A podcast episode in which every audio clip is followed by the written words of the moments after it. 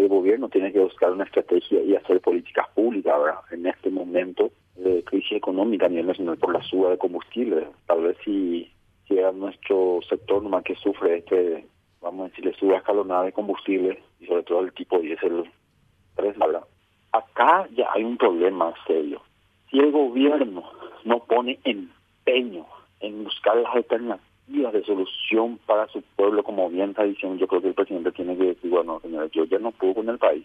¿Qué hacemos? ¿Cómo hacemos? Tienen sus asesores, pero todos sus asesores le dicen, sos muy lindo, eh, nosotros estamos ganando las elecciones, estamos en punta con nuestro tema de, de a candidatura y no no sé, el, el pueblo está sufriendo las consecuencias. Nosotros si paramos para el país y el gobierno te ningunea, no te da una solución, bueno señores, ¿qué ustedes necesitan? Vamos a bajar el tipo de tren, nomás vamos a, subsidiar con un tipo de impuesto, vamos a calzar esa pérdida para la gente estatal Petropar, pero la Petropar es, una, es un ámbito de corrupción y de, ladrones, hermano querido.